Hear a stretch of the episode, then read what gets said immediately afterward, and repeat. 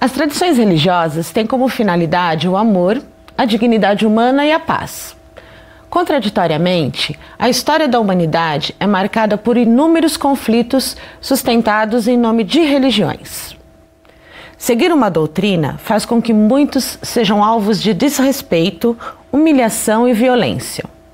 Não respeitar o direito à livre escolha de religião e culto é ferir o direito mais elementar de cada indivíduo, o direito de se expressar.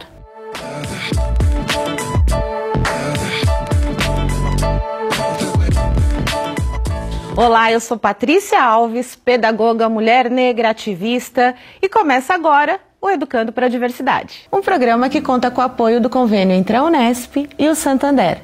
Hoje nós vamos falar de intolerância religiosa, refletir sobre suas origens em nosso país e também conhecer a legislação existente. Conferir algumas ações da Unesp para promover o respeito com todos os credos. E para nos ajudar nesse diálogo, nós recebemos o professor Ivan Esperança Rocha. Ele é do campus da Unesp de Assis, é doutor em História Social. Recebemos também a professora Sebastiana de Fátima Gomes, que é mestre em Docência para a Educação Básica, pela Unesp de Bauru. Olá, professores, sejam bem-vindos ao nosso diálogo. Obrigada, Patrícia. É um prazer estar aqui com você. Obrigado pela, pelo convite. É uma satisfação podermos aproveitar o sinal da TV Unesp é, para discutirmos um tema tão importante para o Brasil em todos os momentos, mas particularmente no momento que estamos vivendo. E é justamente para isso que o Educando para a Diversidade recebe as pessoas para esse diálogo aqui, né? E quando se pensa em religião no Brasil, logo a gente lembra das muitas crenças existentes por aqui, as dos portugueses, dos indígenas, dos africanos e outros povos que chegaram nas terras brasileiras.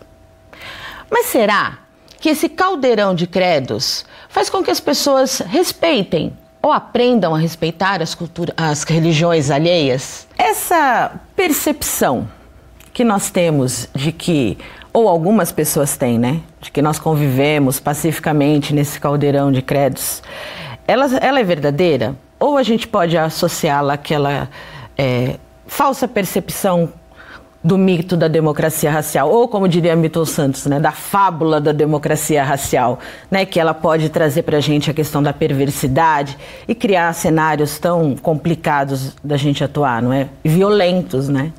É, os noticiários desmentem muito dessas, dessas fábulas, né, desses mitos e por mais que estejamos vivendo no século XXI, a televisão, o rádio, os jornais, os meios de comunicação nos trazem notícias bastante alarmantes né, do ponto de vista é, religioso. É, na verdade, vivemos uma sociedade plural, né, com os mercados com cada vez mais produtos a serem escolhidos e também no mercado simbólico. Né? Vivemos, no, entre aspas, num grande supermercado em que é preciso conviver com as, as várias opções que estão ali, né? indo a uma prateleira e deixando que outros vão a outras prateleiras, né? nesse sentido de viver na sociedade plural, que tem a sua, as suas características culturais, sociais, educacionais e também religiosas. Não é? aquele mundo a que nós estávamos acostumados é? no período colonial e imperial, ele ruiu, ele caiu por terra é, com a convivência, com a chegada e com o início da convivência com outras propostas é? religiosas, com outras formas de pensar o religioso, com outras formas de pensar o rito religioso, de participar dele. E tudo isso nos coloca, logicamente, é, diante de uma situação nova, né? diante dessa pluralidade. Querer viver no mundo eh, próprio eh, eh, de um indivíduo é se isolar e isso absolutamente cria a possibilidade de um diálogo necessário no cotidiano. Então, embora a percepção né, de uma convivência pacífica seja uma falsa percepção, há o trabalho que se faz né, para a gente alcançar não a tolerância, mas sim o respeito. E será que criticar uma religião é a mesma coisa de não respeitá-la? Vamos conferir. O direito de criticar aspectos e dogmas das religiões é lícito e garantido pela liberdade de expressão. Já a intolerância fere a dignidade com violência, perseguição, discriminação e ódio. Intolerância religiosa configura-se como crime inafiançável e imprescritível. Professores, é, então existe mesmo, a gente pode perceber, pode entender que é, a opinião é uma coisa distinta da questão da intolerância. A intolerância ela é um crime né, que pressupõe ações. Né, que você é, impõe a outra pessoa quando você, no caso da intolerância religiosa, discrimina né, de alguma forma traz uma questão violenta à manifestação religiosa de uma outra pessoa. Não é isso? Ela tem, são questões diferentes, não é apenas uma opinião que se expressa sobre a outra. É, eu posso não gostar de uma pessoa, que eu não posso querer eliminá-la. Né? Eu acho que este processo de eliminar o diferente, impondo é, a si próprio, impondo uma forma de pensar, uma, uma forma de imaginar o, mundo, de viver no mundo, ele, ele é, no mínimo, anticonstitucional para quem vive numa república como a República Brasileira e tantas outras ao redor do mundo. Eu me lembro uma frase que eu vi uma vez, né? Gostar é opção, respeitar é obrigação, hum. né? Isso é bem é, é bem-vindo quando nós falamos em termos de religião, porque é já em casa são valores que devem ser ensinados, né? Você contrapor a opinião com o outro, a criança deve aprender desde, desde pequena. E quando vem para a escola, depois cai na sociedade, isso tem que ser ampliado. E a gente percebe que tudo isso não está sendo feito. Então, era uma educação para a convivência para a gente conseguir ter um, um mundo de paz. Né? Se não, se é, não permite esse diálogo, não permito que o outro se expresse e vê a beleza que tem na, na diferença, na diversidade do outro, eu não consigo entender o que é respeitar. Você acha que esse, é, essa, a, a, questão da intolerância, ela está ali é, colocada lá no, no, no, que a gente pode voltar à época do descobrimento e repensar como foi a questão da intolerância com os indígenas, com os, é, os africanos, a partir das suas visões de mundo, da sua forma de ver o sagrado no mundo, das suas culturas e a tentativa de, de, de dominação e como isso foi é, imposto pelo colonizador não é? E como isso a, começa a ser construído a partir de então como negação de outras culturas que não a do colonizador. Como vocês pensam isso? É. Se a intolerância ela tem ali mesmo o seu nascedouro e como é que isso continua? Como é que a manutenção dessa de, dessa intolerância, né? Nós temos na, na história uma dois movimentos, né? Um movimento de centralização e de descentralização. É, com o, o Constantino e Teodósio, no século IV, depois V, é, toda aquela abertura que o cristianismo teve, é? ele se fechou numa religião de Estado que passa a ser o catolicismo no mundo, é, no, ah, no, mundo ocidental, a partir da decisão de que é, a igreja se torna uma religião oficial, uma religião de Estado e todas as outras são eliminadas. É? Foi apenas depois com, uh, uh, com o, o, movimento protestante, com Lutero, que esta coisa começa a mudar. E foi depois quando essa movimentação ela se dá também no processo colonizador em que a, a, o cristianismo, os reis católicos, são visitados por outros grupos, é?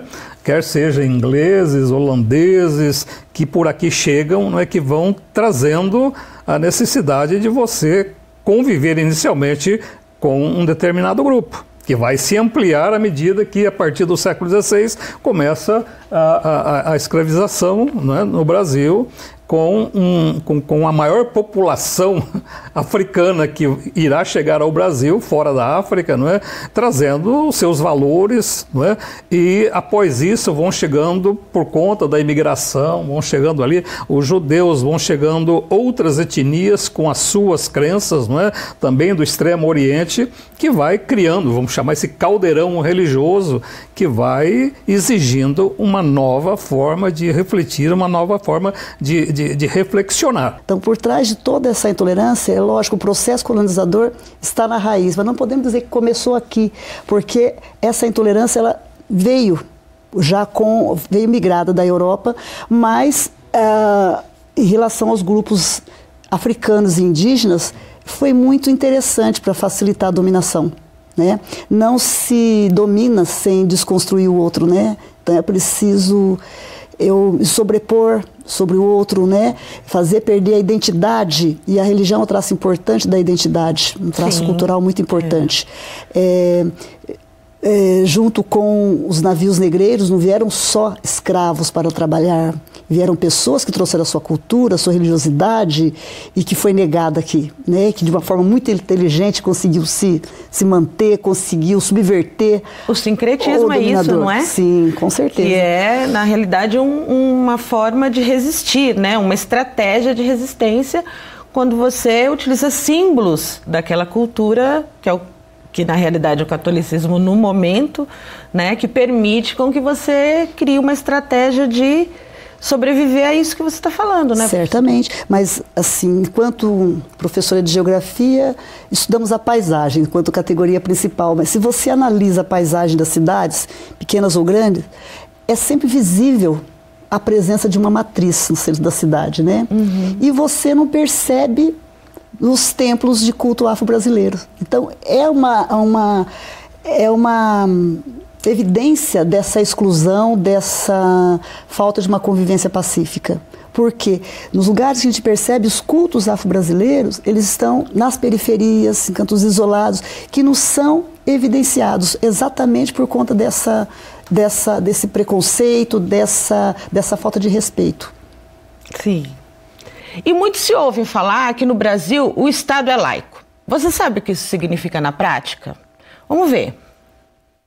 Até o início da década de 1890, o Brasil tinha o catolicismo como a religião oficial. A Constituição de 1891 separou a Igreja do Estado e, desde então, o Brasil passou a ser um país laico, ou seja, que não tem religião oficial.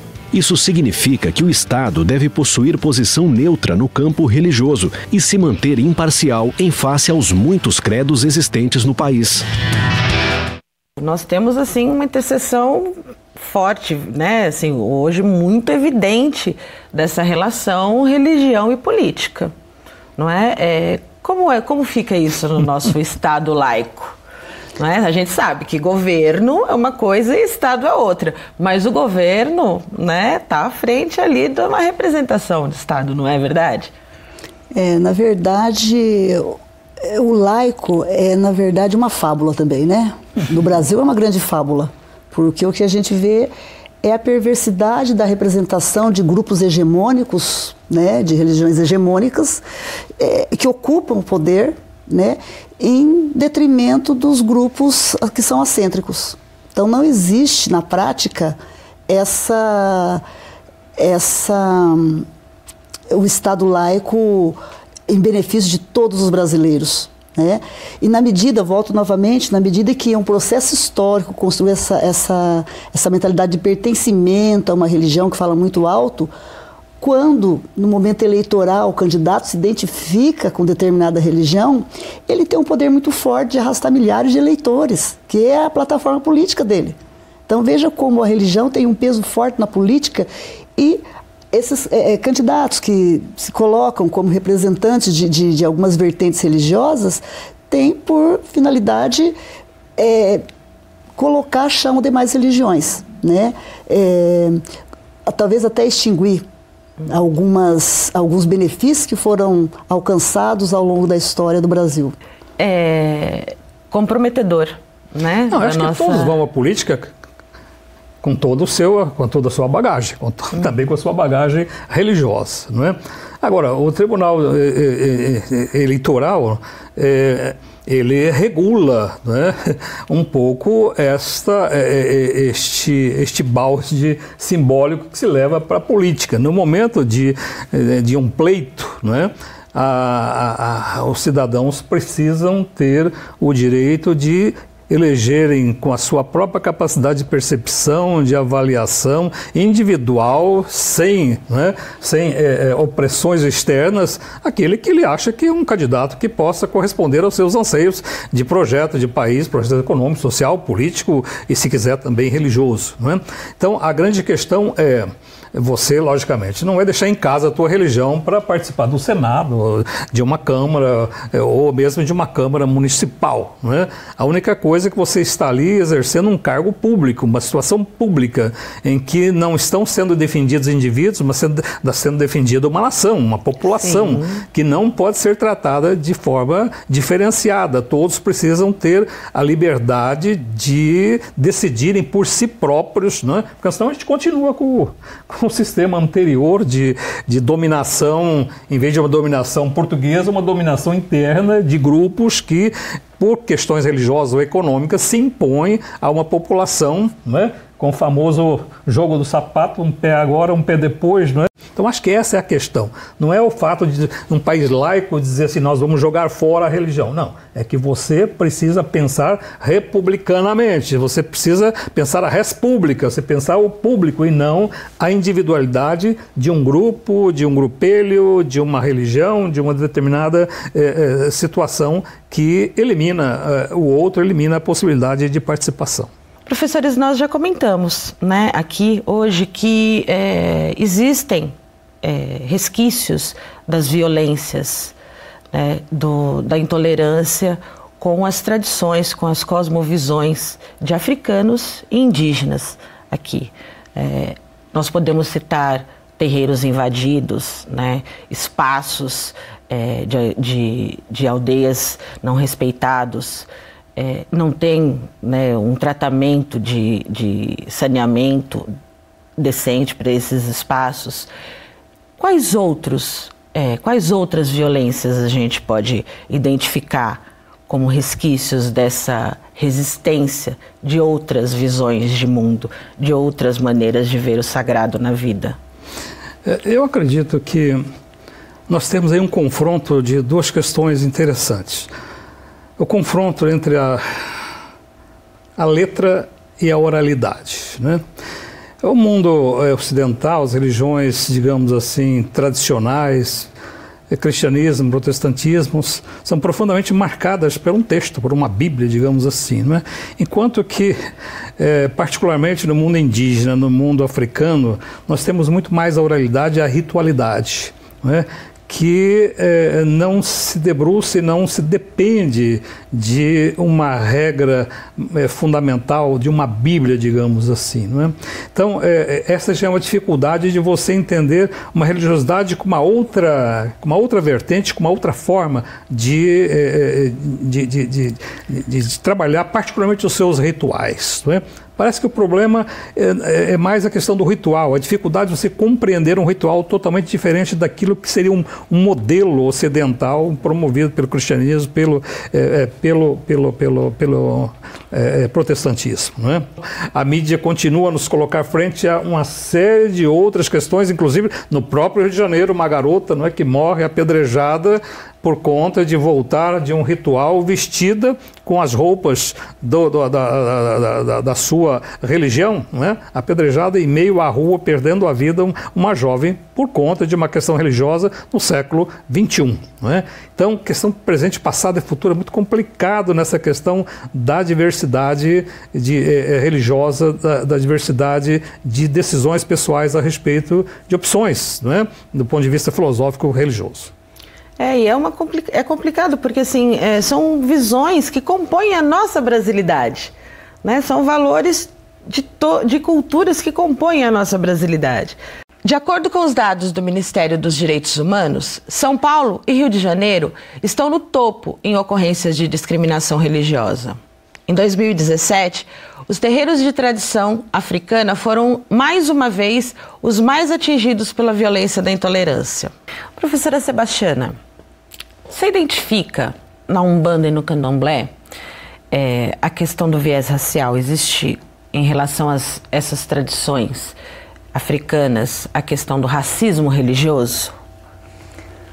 Já da origem, né? Buscando na origem da, do candomblé, depois a Umbanda se formou a partir do candomblé, enquanto um movimento de resistência, a, a negação do candomblé seria a negação da população negra, da cultura africana. E isso é necessário para o colonizador europeu se firmar e construir. Porque é, destruir a identidade cultural é destruir a, a sua força para você lutar, para você continuar sobrevivendo. Então, nessa, no início do, do, do, Brasil colônia, né, e que se prolongou e prolonga até hoje, é, a desconstrução da identidade passa pela religião que, dentro do, do, do campo cultural, é o aspecto mais forte mais forte tem que ser trabalhado.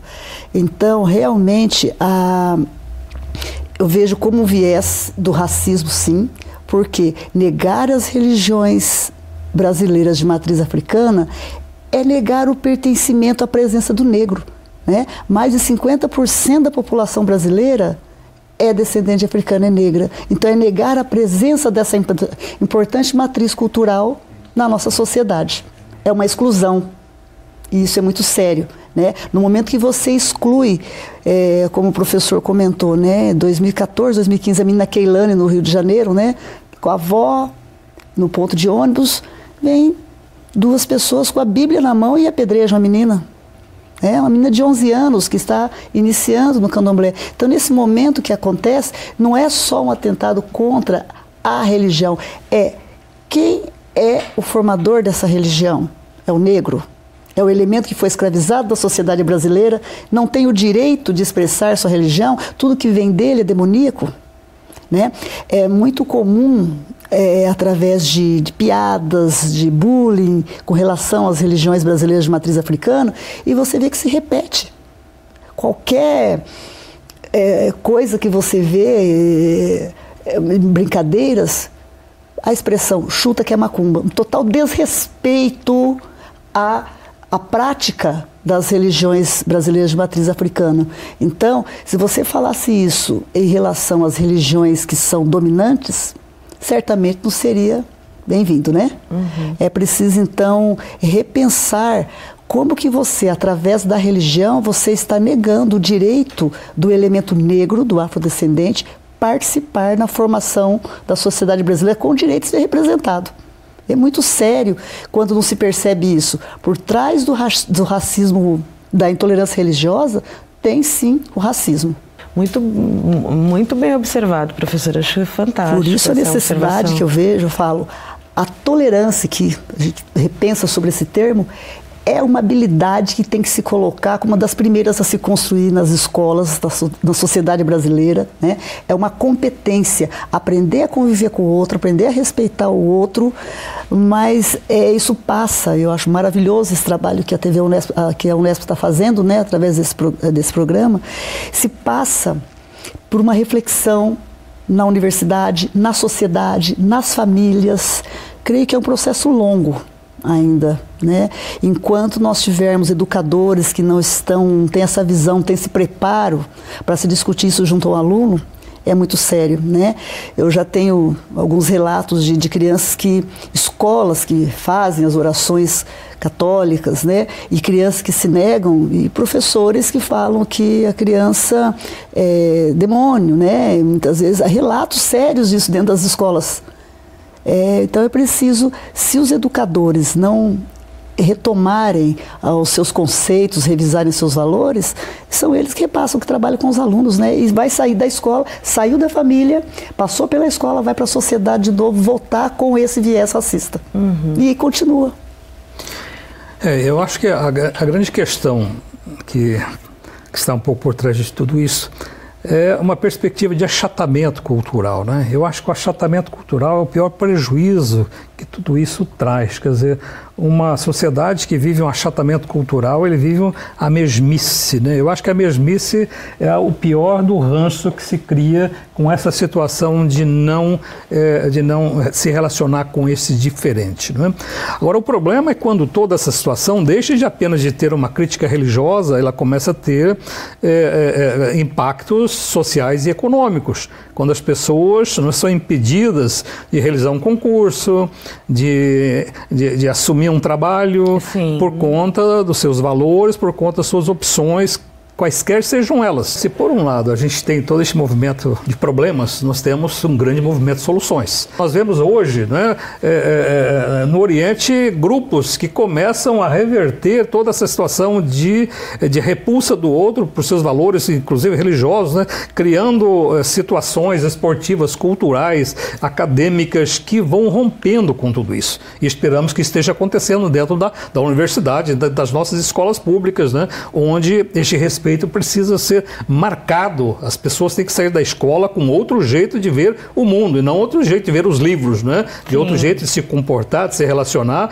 e vendo a riqueza que cada um tem no seu colega que não tem a sua origem, não tem a sua etnia, não é a, a riqueza que você tem nessa relação. Não é? Os nossos alunos percebem que um grupo de 40, 50 alunos traz recursos os mais diferentes possíveis, com as suas próprias características pessoais, culturais, de origem, não é? que enriquece o grupo e não que desfalece o grupo, e não que diminui o valor de um grupo. Mas como a gente sabe que nem sempre né, essa diversidade é bem-vinda e respeitada. E como também nós sabemos que existe uma legislação que olha para isso. Quem se sente ofendido, quem se sente violado nos seus direitos de se expressar, né? É, em que, que órgão recorre? Como faz para fazer uma denúncia? Como faz para solicitar uma, uma assistência? Já tem hoje um, uma linha direta, que é o Disque 100, né? Uhum. E veja que sério, é, já foram, no ano passado, 150 denúncias no Disque 100 só de casos de racismo religioso. Seríssimo. E na Bahia, o Ministério Público do Estado da Bahia percebeu que de 2016 para 2017 cresceu em 300% os casos de racismo religioso. Então, é importante esses órgãos de denúncia e conscientizar a população, mas também ah, os números que se obtém para perceber que, mesmo com tudo isso, continua muito forte o racismo na, na, na, sociedade brasileira, né? Agora, o professor, gostaria só de retomar o que o professor falou, a questão de material didático, né? É muito cuidado, por exemplo, quando a gente trabalha as aulas de histórias, lá no sexto ano ensino fundamental, você começa a ver a formação do universo, a formação do homem, apresenta-se tradicionalmente nos materiais didáticos. A formação científica e a formação religiosa. E qual é a hipótese religiosa que se apresenta? A hipótese bíblica. Não Sim. se tem é, as diversas visões representadas. Então a criança já sai das primeiras aulas de história com uma visão que não vai levar ela a ser tolerante. Perceba essa visão no currículo, na construção do material. E mesmo quando não tem, o professor tem que ter essa visão para poder enxergar e transcender o material que está ali na frente dele. Então é muito séria a questão da educação, porque a partir do momento que a pessoa se vê é, ultrajada nesse direito, ela vai denunciar, mas nós temos que ensinar a pessoa o que é direito ensiná-la a reconhecer-se, e a religião está muito ligada à ancestralidade. Né? Então você vê muitos brasileiros negros, por não ter essa identidade, o processo de construção da identidade é muito sério, negarem a sua ancestralidade. E nós trabalhamos o quê? É, foi incutido no brasileiro uma religião que veio da Europa, que na verdade a Europa sequestrou do Oriente Médio. O cristianismo Sim. nasceu no Oriente Médio, né? Sim. E trouxe. É, então, nesse caldeirão todo, a gente percebe que o, a presença do colonizador europeu, com seus valores, mas também o interesse econômico, que, que ainda hoje reina muito, é muito sério. Os cuidados com as únicas verdades, não é? É, vindo para é. vindo para o maneira didática, uma ONG descobriu que uma das grandes causas do ódio entre judeus e palestinos estava nos livros didáticos. Essa ONG sequestrou, digamos assim, todos esses livros didáticos, fez um reparo profundo nesse livro didático em que a criança palestina entendia no próprio texto didático os judeus como um povo invasor, suicida ou, ou, ou digamos, é, é, é, destruidor, e os judeus aprendendo que cada palestino nascia como um terrorista. Isso estava no livro didático. Né? Então precisou fazer um pente fino em todo este material para começar, da escola, modificar esse quadro, essa, essa mútua percepção de um grupo sobre o outro, vivendo no mesmo espaço, numa mesma geografia, no mesmo, sob o mesmo sol, né? mas com esse grande ranço que a escola Muito trazia sério? desde o início da formação. Como pois diz é, né? Mandela, né? se podemos São... aprender a odiar, podemos aprender a amar, né? Então, Sim um ponto sério aí. Pois é, né? E construir com os diversos saberes, né? O Disque 100 é um canal do Ministério dos Direitos Humanos para denúncias de violações de direitos humanos. Funciona 24 horas por dia, inclusive aos finais de semana. A ligação é gratuita e pode ser feita de forma anônima.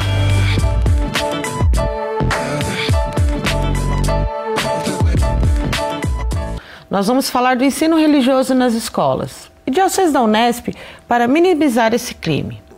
Eu convido para essa conversa a Aline Lima. Ela é doutora pela Unesp de Presidente Prudente e ela é pesquisadora do ensino religioso nas escolas. Aline, seja bem-vinda ao nosso diálogo. Obrigada, Patrícia.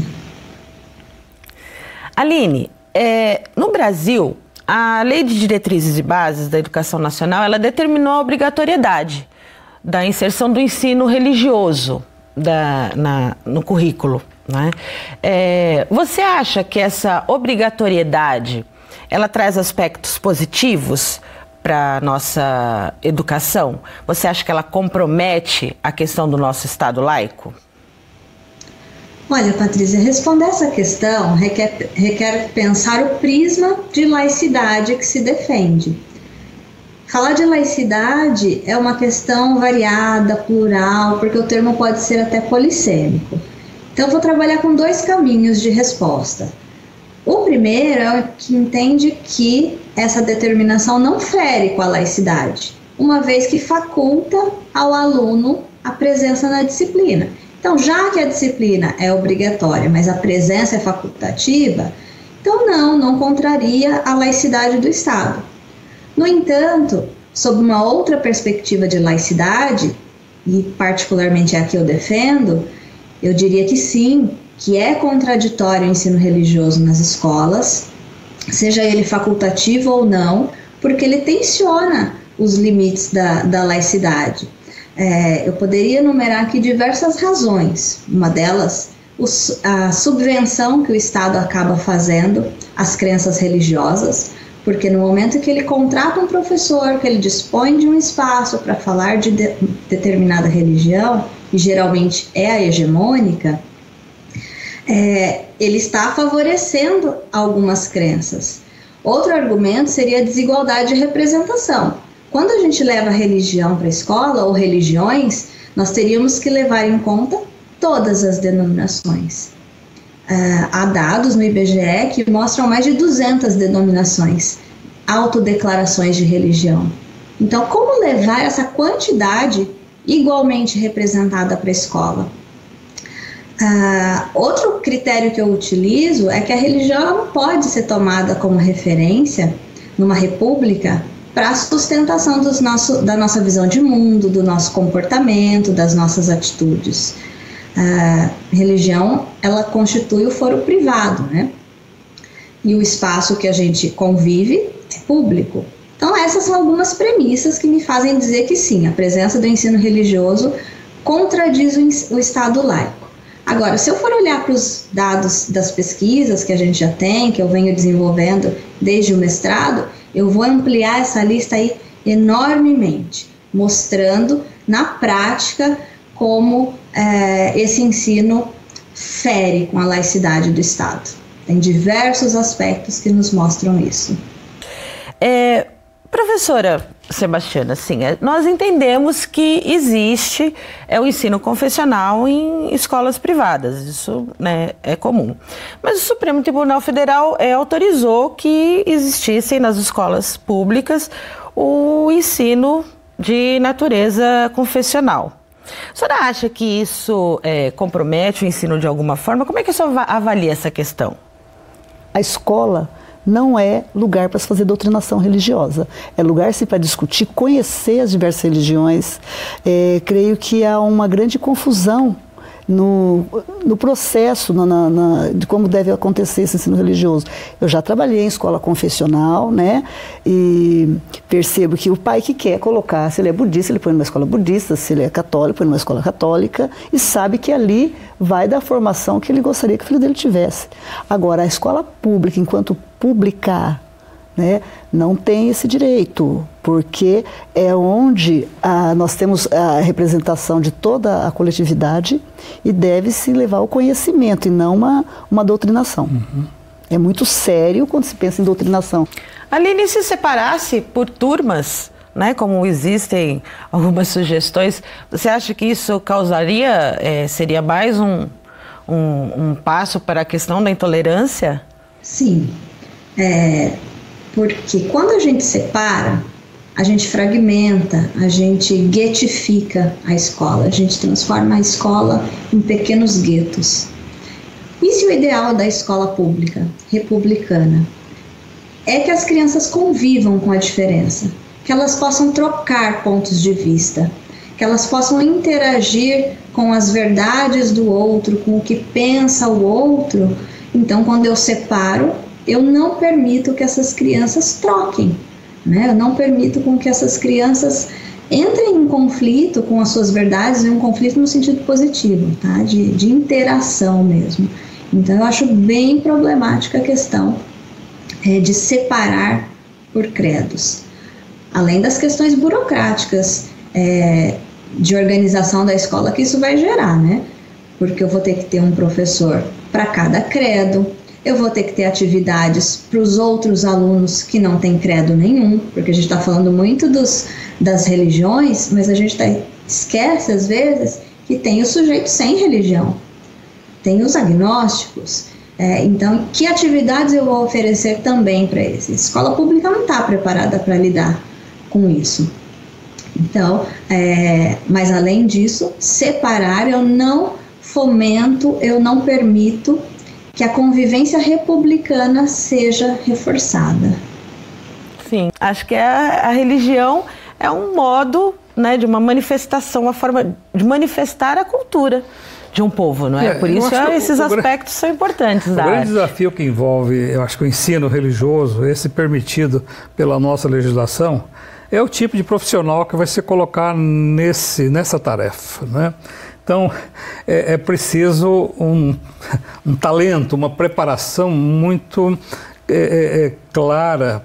É, eu acho que isso ajudaria a sair muito da peia da família, porque uma, uma, uma, criança acaba ficando determinada por uma opção familiar. Eu acho que o ensino nesses moldes de uma religião na escola, poderia abrir um leque e também criar possibilidades de outras opções, talvez mais adequadas à personalidade ou a decisões de um aluno. Né? Então, há seus quiproquos, né? há seus prós, seus contras, mas a grande questão é, é é preciso que quem estiver neste trabalho se saia fora do seu projeto proselitista. Ele não está ali para defender nem a sua, nem do diretor, nem da diretora, ou do conjunto da maioria dos professores ou da direção da escola, mas colocar os alunos diante de, uma, de um grande leque de opções que, no fundo, tem que trabalhar com a seguinte questão Dizia isso um líder,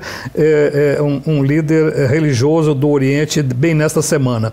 O importante não é a religião, é o quanto essa religião colabora para que a gente vida melhor a nossa vida. Se alguém tiver a opção em que, a partir de um trabalho religioso na escola, que o leve nesse caminho, por que não optar, por que não favorecer esse tipo de coisa? Lógico que é uma disciplina optativa, não é, não é, não é obrigatória. Ela está no quadro, mas não todos precisam aderir a ela. Então, eu acho que é preciso avaliar num conjunto dessas questões todas. Agora, colocar o aluno diante de outras possibilidades, este é um dever da escola. É isso, então, Aline. Pode, pode a religiosidade, né? Então, não religião, mas religiosidade como aspecto cultural de formação de um povo. Então, ela pode estar inserida nos diversos conteúdos de história da arte, não é, de geografia, é isso. Quando eu, eu, eu, nego a presença do ensino religioso na escola, por exemplo, eu não nego jamais a importância que as religiões têm na constituição da história do povo, dos povos, né? a constituição da identidade, a importância que ela tem na socialização é, em um grupo. No entanto, trazer isso para a escola com abordagens históricas, antropológicas, psicológicas seria o mais ideal. é, porque isso sim coincide com a função da escola, trabalhar as diferentes perspectivas científicas, aí, histórica, antropológica, e aí a religião está dentro desses componentes, mostrando como é que ela foi importante é, na construção de uma sociedade, mas não ensinando seus dogmas ou tentando catequizar os nossos alunos, ou mesmo ser confundida com educação moral. Tá? A religião, o ensino religioso não pode ter esse caráter, porque senão a gente afirma que quem não tem religião então não tem ética, não sabe se comportar em sociedade. Não, fora das religiões também existem valores, também existe moral, também existe ética. Então, o trabalho com ética, convivência é fundamental para toda a escola. Toda a escola tem o compromisso de atuar nisso. Ética não é conteúdo de uma disciplina. Né? Então, o ensino religioso ele também não pode ser confundido com o ensino de, de valores, penso eu. É, sempre o cuidado com as nossas verdades absolutas, não é? Aline, então a gente agradece muitíssimo a sua participação, a sua colaboração nesse nosso diálogo. Esperamos você numa próxima vez. Um abraço. Eu é que agradeço. Obrigada, foi um prazer estar com vocês. E professor Ivan, então assim, é, que iniciativas nós temos assim até com o Educando para, para a Diversidade. Quais outras iniciativas da Unesp para fazer com que a gente continue na, na buscando caminhos para a cultura de paz, no enfrentamento a essas intolerâncias e ao respeito às outras visões de mundo? É, gostaria de lembrar alguns episódios que possam caminhar nessa linha. Não é? Um colega nosso, a sua equipe da Faculdade de Ciências e Letras de Araraquara, foi responsável pela elaboração de uma cartilha sobre este tema em nome da Secretaria de Educação do Estado de São Paulo. Né? Então foi uma contribuição importante que ele deu e continua dando, né? ele continua militando nessa, nessa vertente, discutindo é, essas questões com grupos, com, na sua comunidade, nas suas disciplinas e tudo mais. Em 1999, nós criamos em Assis, da Faculdade de Assis, nós criamos ali a, a BHR, Associação Brasileira de História das Religiões, que neste momento está já com praticamente com 15 encontros nacionais e internacionais, trazendo pesquisadores do Brasil inteiro, do mundo inteiro, para discutir questões, as mais variadas questões de religião, de religiosidade, nos seus mais diferentes segmentos. Os programas, pelo menos de história de Franca e de Assis, estão permeados de temas, de teses, de iniciação científica, mestrado e doutorado, que discutem a questão da religiosidade dentro da sociedade mundial, da sociedade portuguesa, da sociedade brasileira, colonial, republicana, moderna, contemporânea, não é? que certamente tem trazido muitas contribuições. O objetivo do programa é né, fomentar essas discussões, mas ele tem um tempo e esse programa está chegando ao fim. Eu quero agradecer a participação dos nossos convidados, de você que está em casa, dos nossos convidados virtuais, professor Ivan, professora Sebastiana, pela presença aqui conosco. Obrigada. E o Educando para a Diversidade conta com o apoio do convênio Unesp Santander. O nosso objetivo é fomentar as discussões sobre inclusão e diversidade. No nosso canal do YouTube, você confere todos os programas já exibidos. Se inscreva e confira também toda a nossa programação. Eu te espero na próxima edição. Até lá!